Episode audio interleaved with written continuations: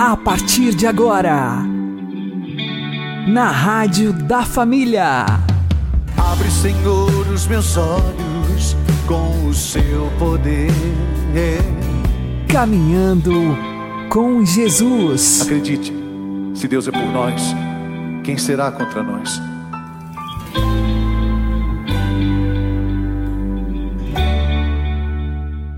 Olá, meu querido irmão, minha querida irmã, ouvintes da Rádio Regional Esperança. Eu sou João Cláudio e este é o programa Caminhando com Jesus. Oremos. Inspirai, ó Senhor, as nossas ações e ajudai-nos a realizá-las para que em vós comece e para vós termine tudo aquilo que fizermos por Cristo Senhor nosso. Amém. Santíssima Virgem Maria, Mãe de Deus, rogai por nós. Castíssimo São José, patrono da Igreja, rogai por nós. Jesus desceu com seus pais para Nazaré e lhes era submisso. Jesus, a própria sabedoria encarnada, Deus de Deus, luz da luz, Deus verdadeiro de Deus verdadeiro, gerado, não criado, consubstancial ao Pai, por quem todas as coisas foram feitas e que por nós, homens, e para nossa salvação, desceu do céu e se humilhou, vivendo livremente uma vida de submissão. Santa Teresa d'Ávila diz que, por causa da submissão de Jesus, São José é tão poderoso na intercessão porque Jesus, que se acostumou a fazer aquilo que pedia São José na obediência, agora no céu com muita alegria faz tudo aquilo que o seu pai adotado lhe pede. Por isso ela continua: Eu não me lembro de ter pedido algo a São José que não tenha alcançado. A vida em Nazaré era a convivência entre uma pessoa divina e duas humanas. Essas duas são as pessoas humanas mais perfeitas que já existiram, que no dia a dia competiam em amar mais, como se um quisesse se adiantar em servir o outro. Aqui está a grande autoridade de São José. Em tudo se submeteu à vontade do Filho de Deus. Não há dúvida de que era necessário uma grande humildade para São José exercer o seu cargo de chefe da Sagrada Família, porque ele sabia perfeitamente que a Virgem Santíssima era mais do que ele e que Jesus era infinitamente mais do que ele. Lá estava o menino, a quem José levava para a carpintaria, a fim de lhe ensinar seu próprio ofício, embora soubesse que aquela criança tinha criado o universo. O que foram aqueles 30 anos de convívio? Por isso que eles são os mais santos de todos os santos, por causa do convívio com a fonte da santidade que é Jesus. Jesus era submisso a São José. Quanta glória e quanta humildade de São José para aceitar isso! Quantas vezes São José deve ter pensado: eu tenho de mandar no Filho de Deus, meu Criador e meu Salvador. Que coisa extraordinária! Que humildade! Que aceitação da vontade divina!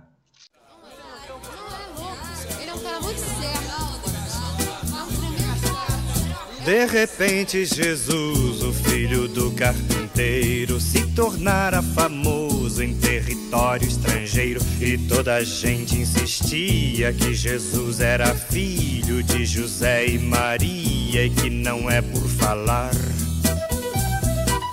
E na pequena cidade o comentário se ouvia onde ele for arranjar tamanha sabedoria.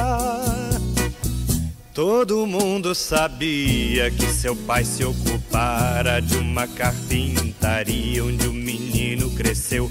Um belo dia, contudo, ele saíra pregando um novo reino e falando que o pai dele era Deus.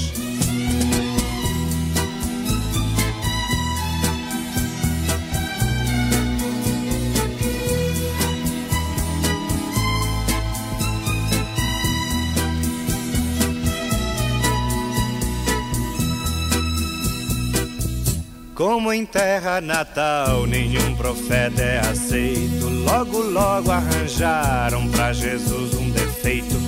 Ele não tinha jeito de profeta qual nada, era tudo barbada, ilusão de rapaz.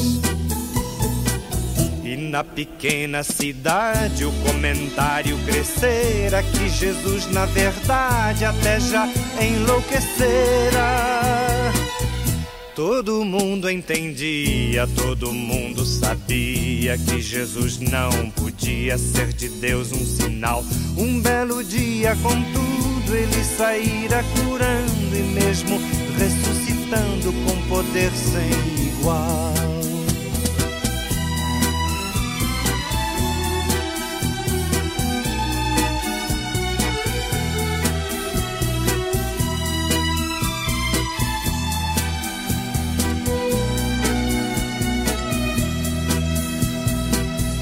Mas para tudo se acha alguma explicação, para não se ter que aceitar nenhuma renovação.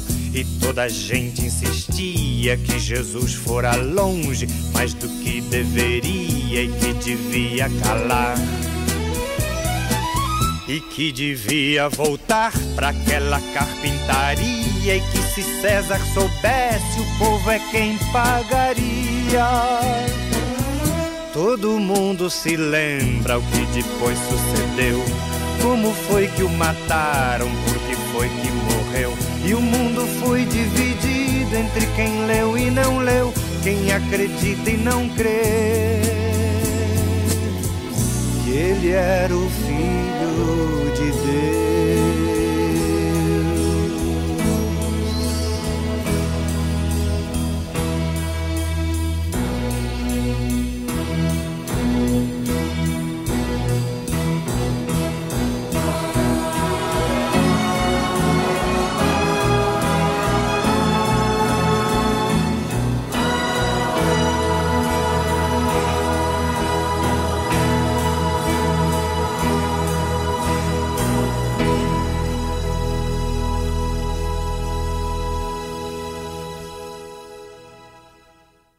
Caminhando com Jesus e o Evangelho do Dia.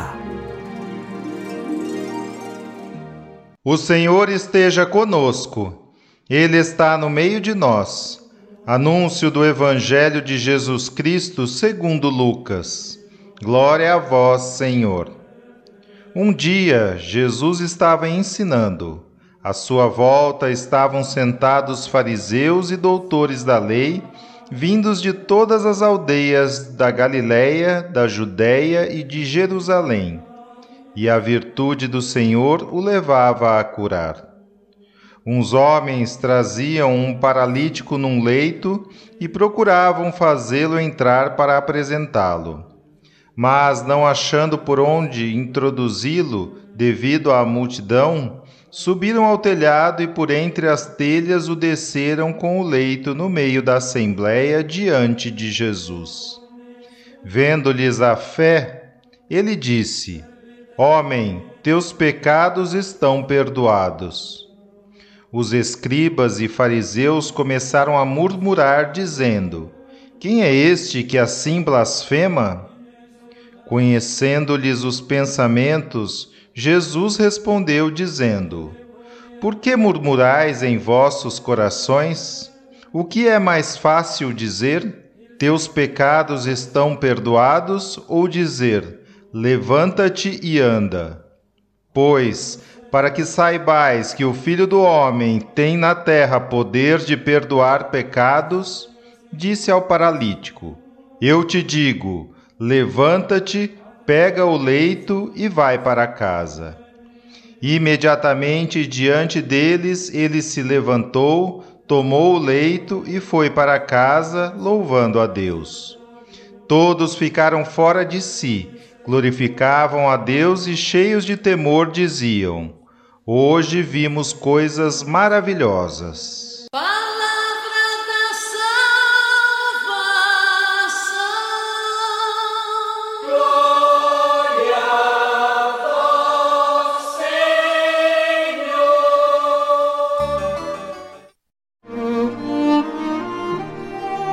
Agora, a homilia diária com o Padre Paulo Ricardo.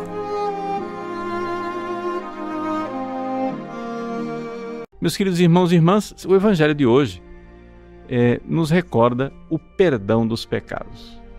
Trata-se daquela passagem de São Lucas em que, de forma extraordinária, Jesus está pregando uma multidão, está ali ao redor dele e algumas pessoas, então, levam um paralítico num leito para tentar é, apresentá-lo e colocá-lo diante de Jesus. Eles sobem no telhado e por entre as telhas descem com o leito para que Jesus então cure o paralítico. Jesus olha para o paralítico e diz: Homem, teus pecados estão perdoados. É claro que essa frase causa um grande escândalo por parte dos escribas e fariseus, porque somente Deus pode perdoar os pecados. Mas é exatamente isso que Jesus é. Ele é Deus que se fez homem. E então Jesus, para mostrar quem ele é, ele então diz ao paralítico que se levante, levanta-te e anda. Né? Pega o teu leito e vai para casa. Pois bem, é, diante desta realidade de Jesus que perdoa os pecados, nós temos então a ocasião de, neste tempo do advento, compreender que nós precisamos nos preparar, preparar o Natal do Senhor com uma santa, devota e frutuosa confissão. É o tempo do advento, é tempo de penitência, é tempo de nós nos voltarmos para Deus. Então, se você não tem o hábito de se confessar frequentemente, é agora o momento. Veja, quantas e quantas pessoas é, se confessam uma vez por ano por ocasião da Semana Santa. Né? Lá na proximidade da Páscoa, a pessoa procura se confessar. Mas são dois grandes tempos de preparação que nós temos no ano litúrgico.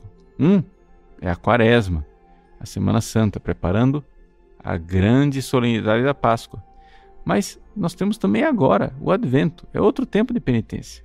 É outro tempo que nós deveríamos já automaticamente querer procurar a confissão.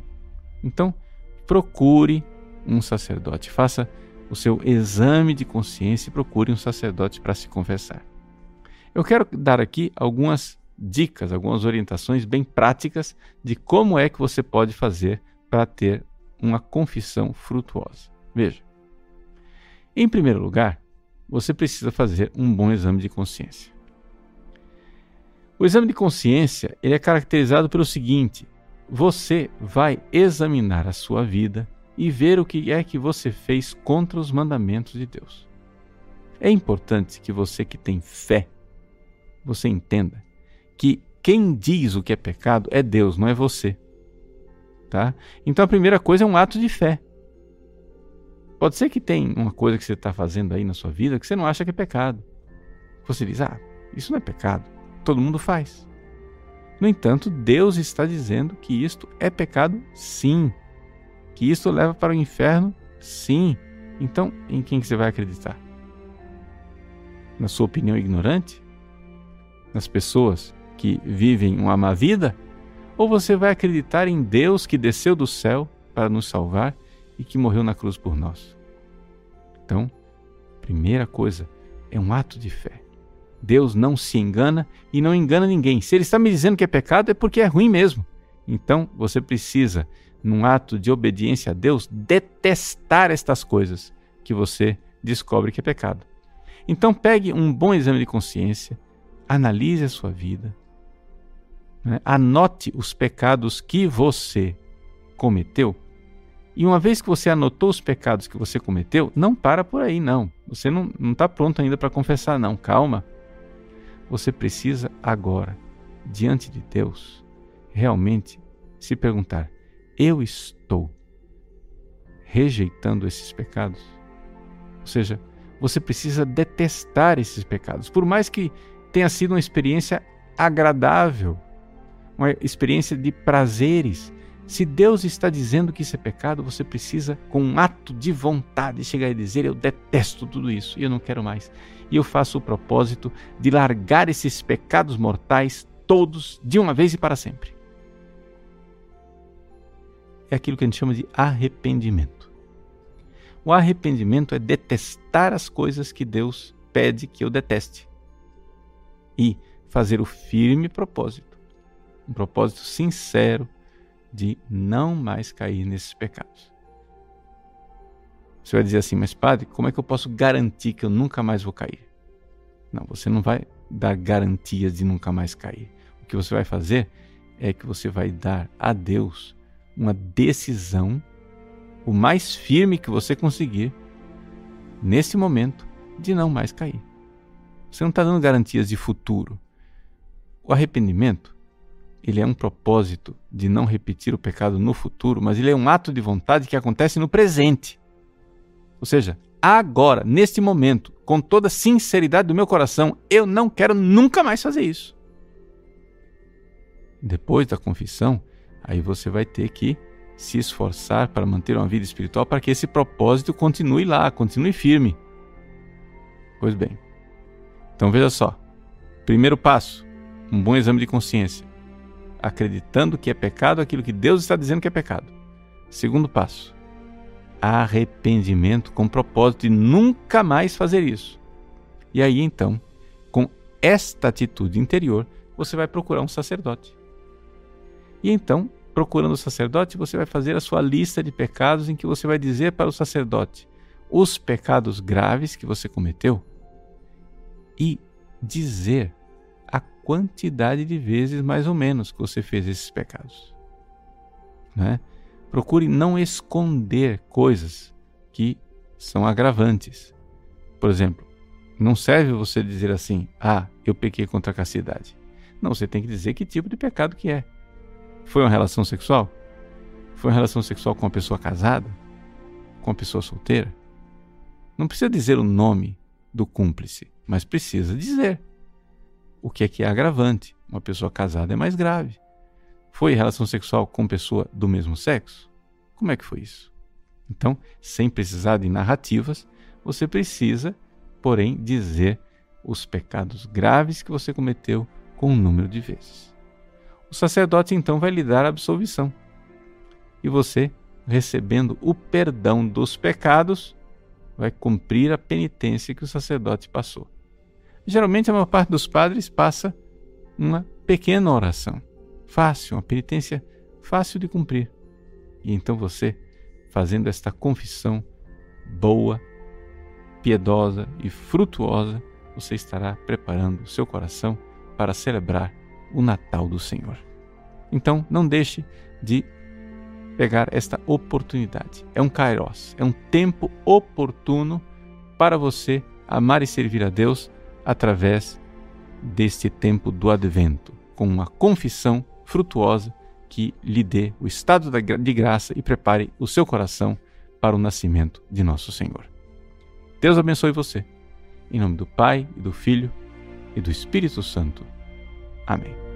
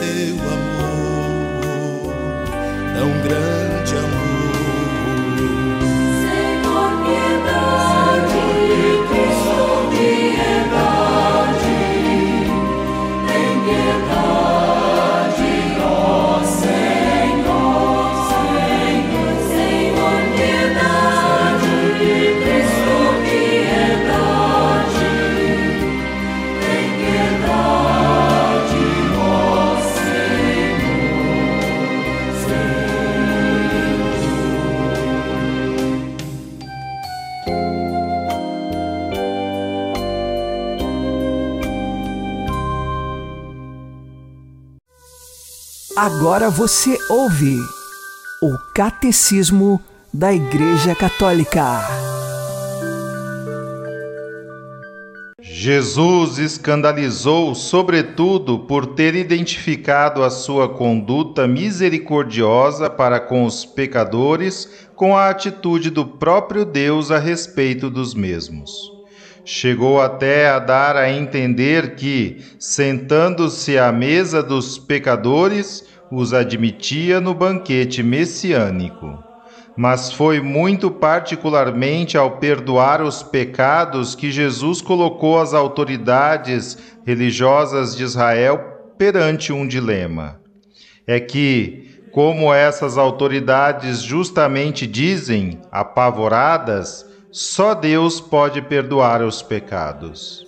Jesus, ao perdoar os pecados, ou blasfema por ser um homem que se faz igual a Deus, ou diz a verdade e a sua pessoa torna então presente e revela o nome de Deus.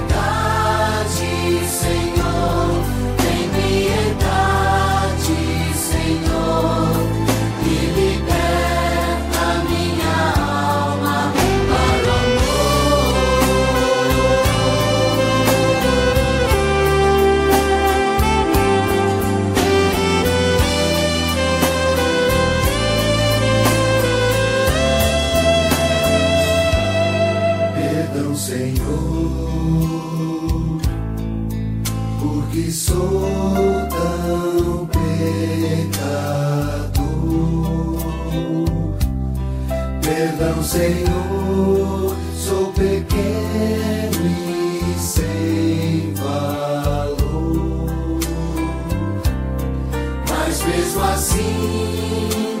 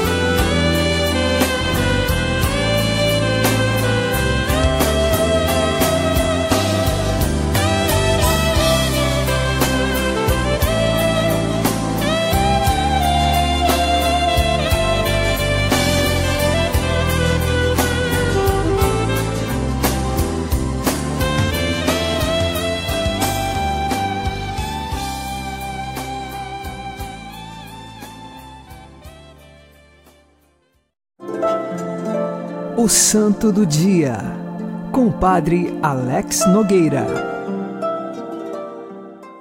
Neste dia 6 de dezembro, nós fazemos memória de São Nicolau. Ele nasceu no ano de 275, na região da Ásia Menor. Mais tarde, se tornou sacerdote da Diocese de Mira, que fica na atual região da Turquia. Ali, era conhecido por sua imensa caridade. Ele tinha recebido uma herança e empregava os seus bens na ajuda aos mais necessitados. Mais tarde se tornou também bispo da Diocese de Mira. E ali, como bispo, aconteceu um fato que ficou conhecido na história. Três moças que precisavam de dinheiro, de um dote para o casamento. Como elas não tinham, o seu pai pediu que elas se prostituíssem, ganhassem dinheiro e então tivessem o dote necessário para realizar o matrimônio.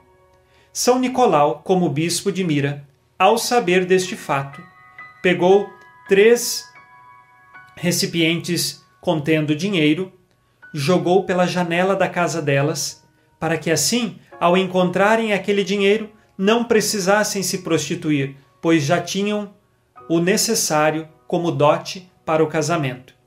E assim São Nicolau é conhecido como o santo da caridade, do amor, de um coração extremamente pronto a ajudar o próximo.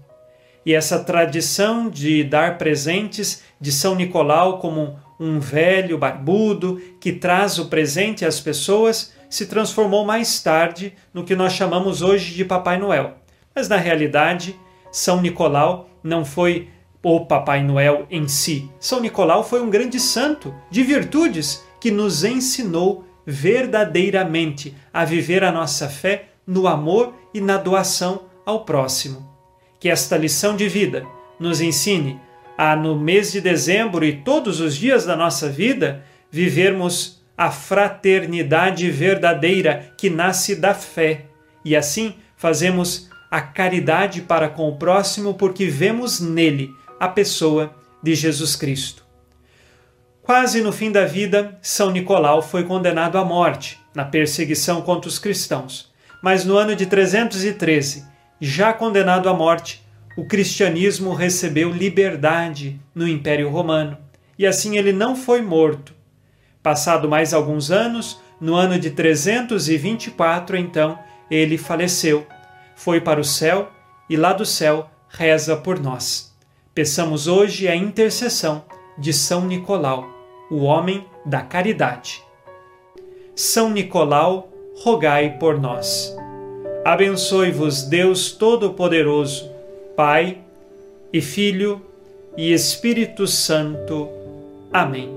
Fique na paz e na alegria que vem de Jesus.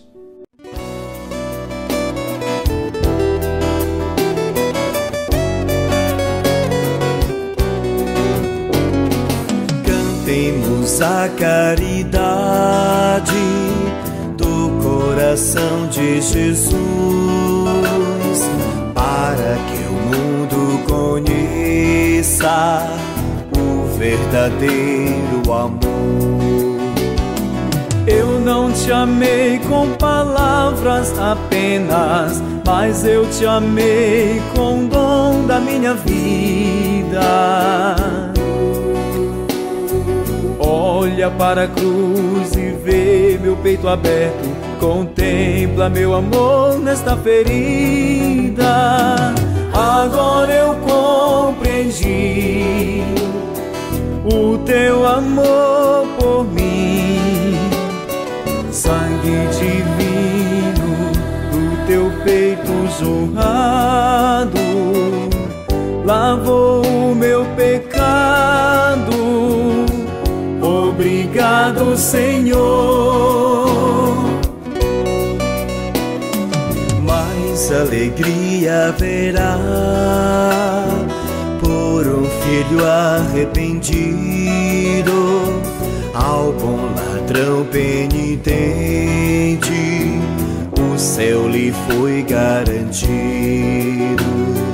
Eu não te amei com palavras apenas, mas eu te amei com o dom da minha vida. Olha para a cruz e vê meu peito aberto. Contempla meu amor nesta ferida. Agora eu compreendi o teu amor por mim. Sangue divino teu peito honrado lavou o meu pecado. Obrigado, Senhor.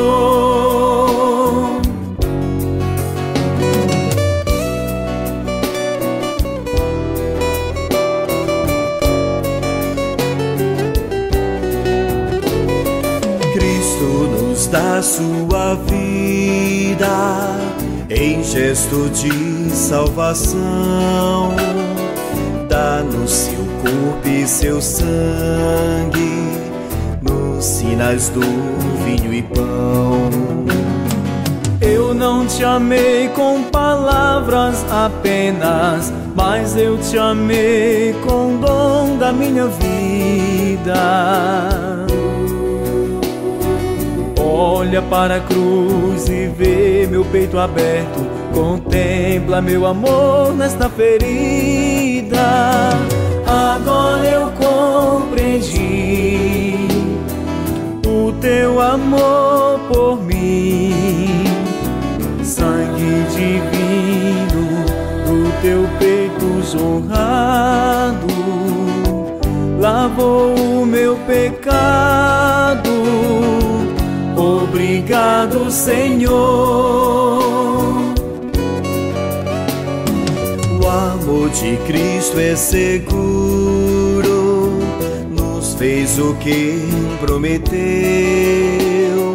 mandou o Espírito Santo e sua igreja nos deu. Eu não te amei com palavras apenas, mas eu te amei com o dom da minha vida.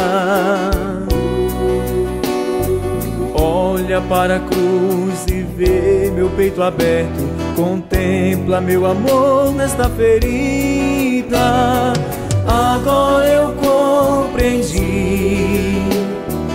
o teu amor por mim, sangue divino peito honrado, lavou o meu pecado. Obrigado, Senhor.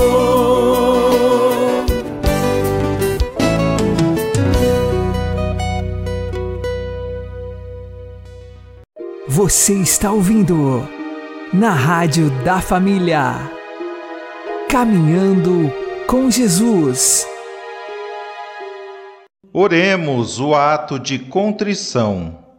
Meu Deus, eu me arrependo de todo o coração de todos os meus pecados e os detesto, porque pecando não só mereci as penas que justamente estabelecestes, mas principalmente porque vos ofendi a vós, sumo bem e digno de ser amado sobre todas as coisas. Por isso, proponho firmemente, com a ajuda da vossa graça, não mais pecar e fugir das ocasiões próximas de pecar. Amém. São José, terror dos demônios, rogai por nós. Santíssima Virgem Maria, Mãe de Deus e nossa, rogai por nós.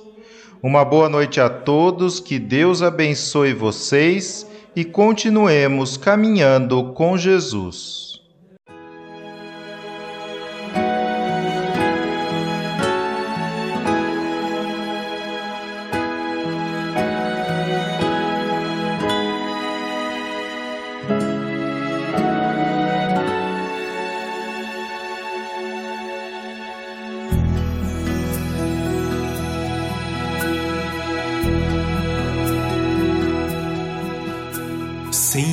Que te deixaste ferir, do teu sangue vem a paz. Aqui estou, perdoa-me.